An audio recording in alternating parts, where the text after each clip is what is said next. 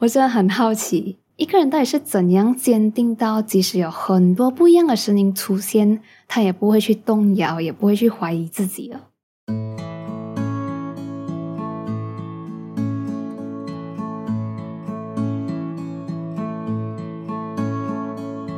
生活胶囊馆收藏这一刻的小时光，好，你好，我是菜菜。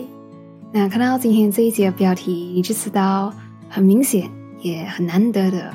生活胶囊馆这一集要来讨论情感话题哦。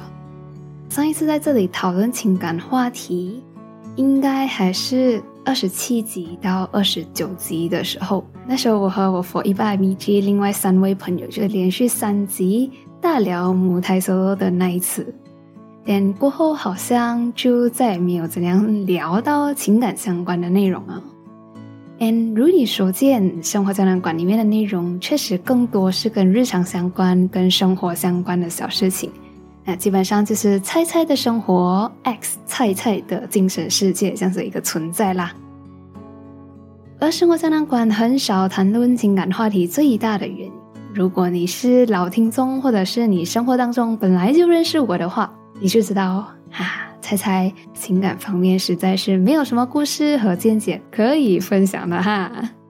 那对于从出生以来就成功躲开所有可能不单身的机会，一直到现在，尤其是在看到和同辈的柯真他们身边都开始陆陆续续有伴的时候，其实我的亲朋戚友都很替我着急了。然后明知道他们每次问我，我的回答都会是差不多，而且还很无聊的。可是每次大家见到面谈到情感方面的事情的时候，还是会问我一嘴，想说：“哎，这样你的情感方面有什么进展没有啊？”然后每次他们在听到我否定的回答过后，大多数他们都会接着问：“那样呢？那我们在呢？” 那每次讲了不知道，也不是骗人，也不是想说我要蒙混过关还是什么的，就我是真的不太清楚。然后这种不太清楚诶，是太多不同的原因掺杂在一起，那种很模糊的不清楚的感觉。嗯，就情感方面，之前的我都还是有一点模糊的啦。可是不是性取向方面的模糊，是对适合的人感觉很模糊。那最近在和贝丹妮见面的时候嘞，作为坚持不放弃跟进我情感进展的朋友之一。贝达尼和我就在车上再次聊到了伴侣这件事情，可是这次不一样的诶，是只有他追问我的份，因为我熬到连之前跟我一样是母胎 solo 的他，现在也有伴了。好啦，既然车上的空间就这样小，躲也躲不掉，然后也刚好我真的最近还更搞清楚了一点自己的情况。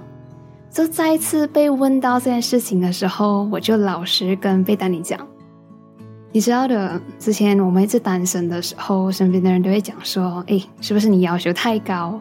然后就讲说要求太高是找不到的，然后不要要求那么高，不要那么挑剔之类的话喽。然后其实过后再看到大家陆陆续续脱单，然后也真的被太多人讲说，可能是我自己要求太高、太挑剔过后。”我真的就觉得自己好像做错了什么这样子，然后我甚至都反省了一下我自己是不是真的需要改一改。可是过后我又发现，如果我是因为这样子的情况而改标准的话，这样我是不是只是在为了有男朋友而有男朋友？然后在这种情况底下交到的男朋友，是不是也是因为我不想再被别人讲自己要求高、太挑剔而已？那在自己越长越大，对自己诚实，而且认认真真想清楚所谓的标准后面所代表的事情过后，现在的我只想要讲，我确实有自己的标准，而且可能还蛮难达到哦。不一样的是，这一次的我是坚定的。那我讲的蛮难达到，其实并不是讲说这个人必须要是人中龙凤，什么高富帅，什么霸道总裁这样子的标准啊。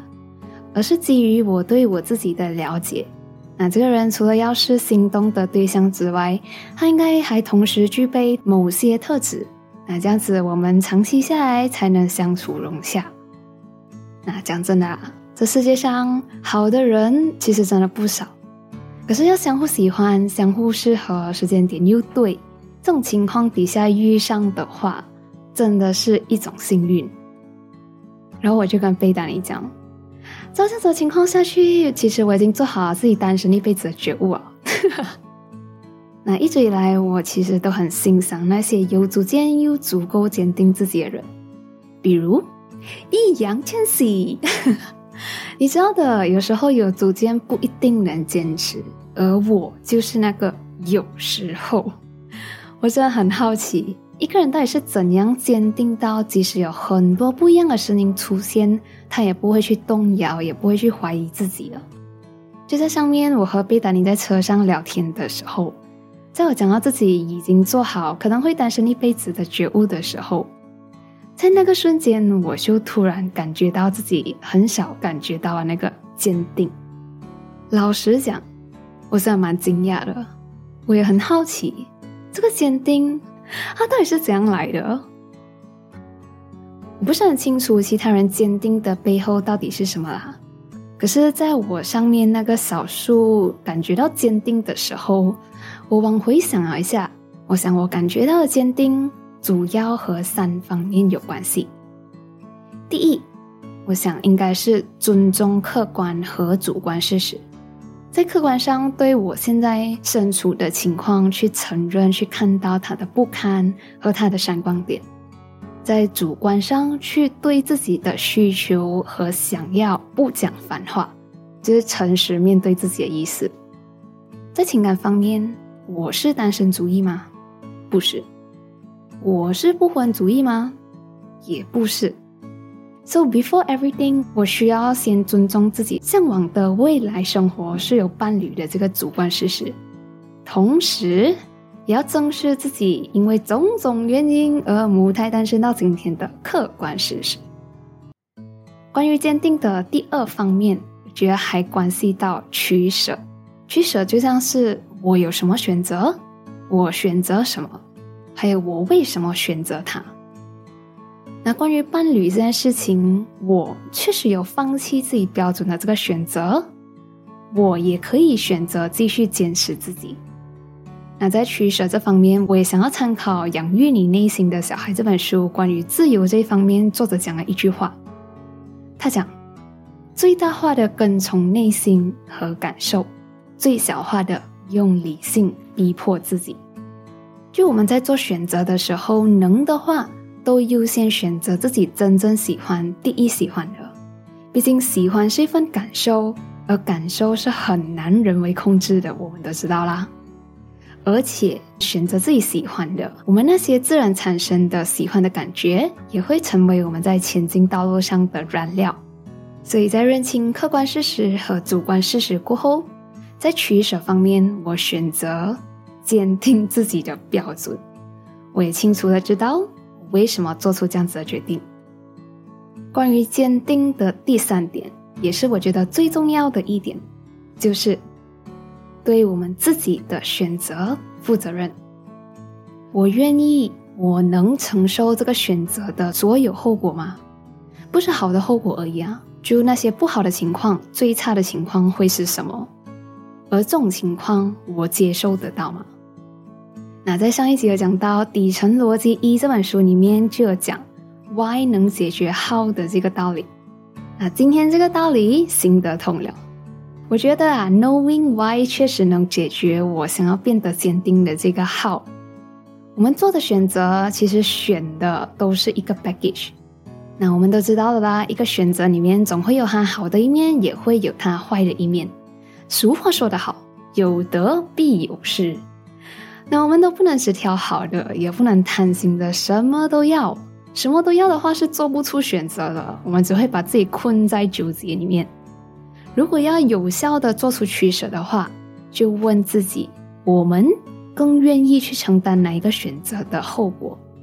如果对于自己做出的选择，它的后果是超出我们所能承受、所愿意承受的范围的话，这样我们就退而求其次，重新做出选择。选了我们第二喜欢的，以此类推，就这样子而已。但是在这里，我们也需要对自己更宽容、更有爱一点。就在发现我们有自己不能承受、不愿意承受的后果这样子的情况出现的时候，也记得记得千万不要批评自己。毕竟生而为人，我们本来就是一个有限的存在，然后有自己承受不来的事情，这个也是很正常的。所以，如果你和我一样有了或许就这样子单身一辈子，对这种最差情况的觉悟了，也愿意也能承受自己选择的所有后果，这样子我们就自然而然能在各种声音里面坚定住自己的选择啦。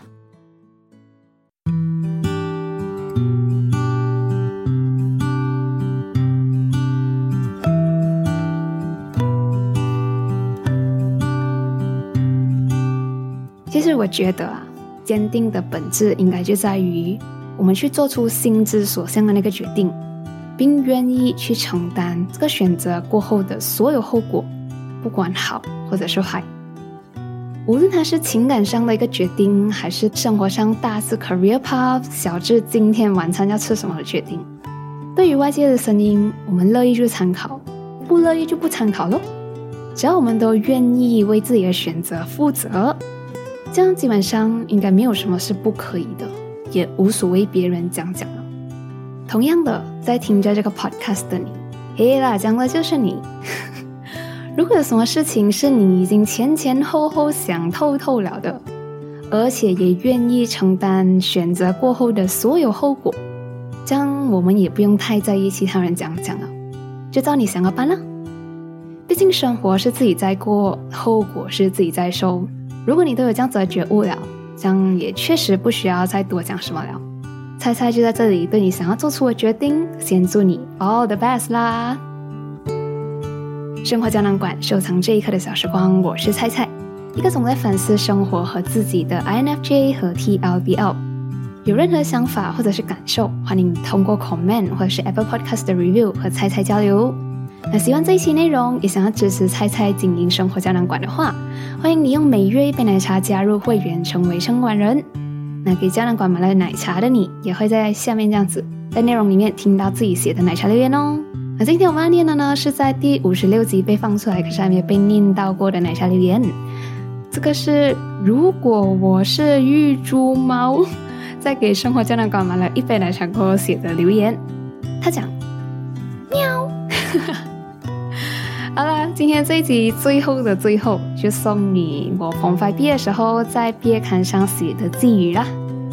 选你所爱，爱你所选，未来的路还很遥远。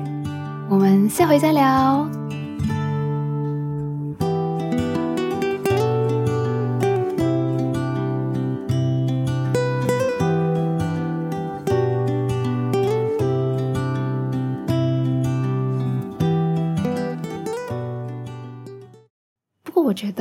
也不会单身一辈子啦。